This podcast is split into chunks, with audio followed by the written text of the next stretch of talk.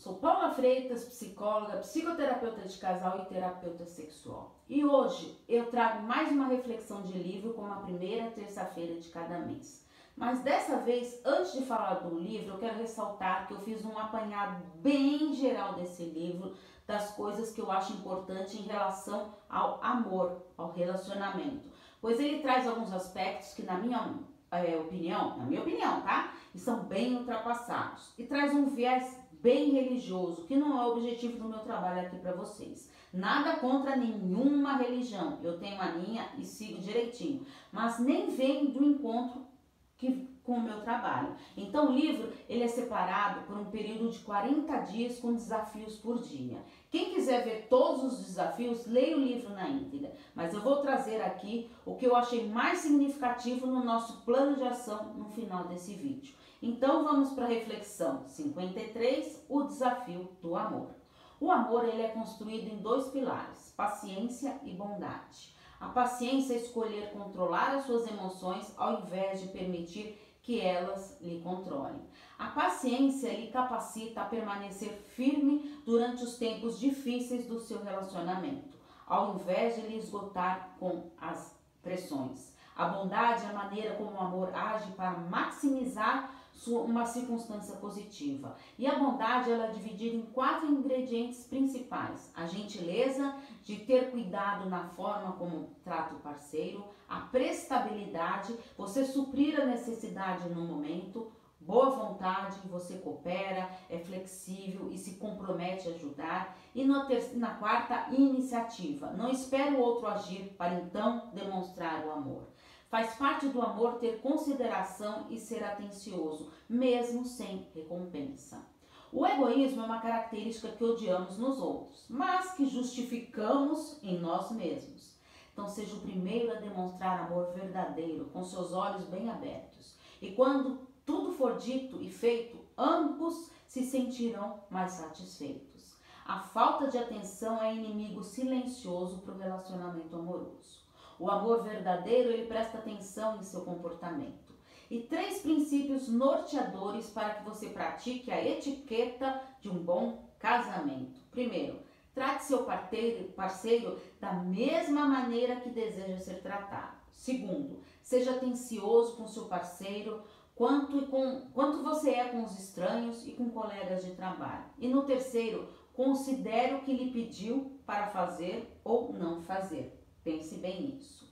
O amor, ele diminui o estresse e ajuda a acabar com o veneno que pode crescer dentro de nós em qualquer decisão que tomamos. É preciso desenvolver o hábito de frear nossos pensamentos negativos e focar nos atributos positivos do parceiro. O amor não é determinado por estar apaixonado, pelo contrário, ele é determinado por escolher amar.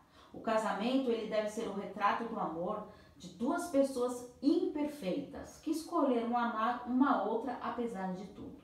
Todo casamento passa por conflito e é no conflito que nosso orgulho é forte e a nossa raiva é fervente. O amor nos lembra que o casamento ele é valioso demais para permitir que se autodestrua.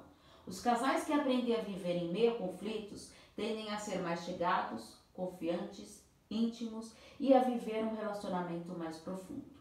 O mais saudável é estabelecer regras saudáveis para os conflitos. Não permita que seus sentimentos e emoções assumam o controle. Honrar significa respeitar, estimar, tratar como alguém especial e de grande importância. Significa dar total atenção. Não se pode mudar o parceiro, mas a sua mudança pessoal influenciará o parceiro.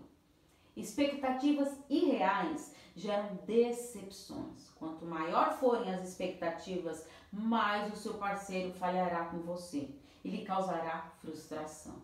O amor coloca o foco na responsabilidade pessoal e na sua melhora em lugar de exigir mais dos outros. Assuma o compromisso de dar ao seu parceiro o melhor amor possível. Você precisará buscar a maior motivação do amor. O amor convida a escutar o parceiro e a curtir os momentos do casal. Então agora vamos para o plano de ação. Pegue papel e caneta na mão e reflita de coração aberto. E caso queira, Que tal fazer junto esse plano de casal com o seu parceiro? Ou então, faça sozinho primeiro. Primeira pergunta: quais são as três coisas que faço que você mais gosta? Segundo, quais são as três coisas que faço que te deixam enlouquecido? Terceiro, quanto você conhece do seu parceiro? Será que você conhece? Quarto, qual a maior necessidade do seu parceiro? E agora o quinto, para fechar com chave de ouro. Façam um jantar juntos para vocês conversarem sobre essas reflexões. Pense nisso. Se você gosta de reflexões de livro e não tem muito tempo para ler, eu, como amo ler, eu trago aqui para vocês, como a primeira terça-feira de cada mês, um apanhado geral do livro que li e faço esses exercícios para vocês como um plano de ação. Então tem uma playlist no meu canal do YouTube, Paula Freitas Psicóloga, que tem todas as reflexões. Lembrando que a de hoje é de número 53. Então, olha quantos livros tem lá para você aprender um pouquinho mais, porque afinal, quem cuida da mente, cuida da vida. Um grande abraço. Tchau, tchau.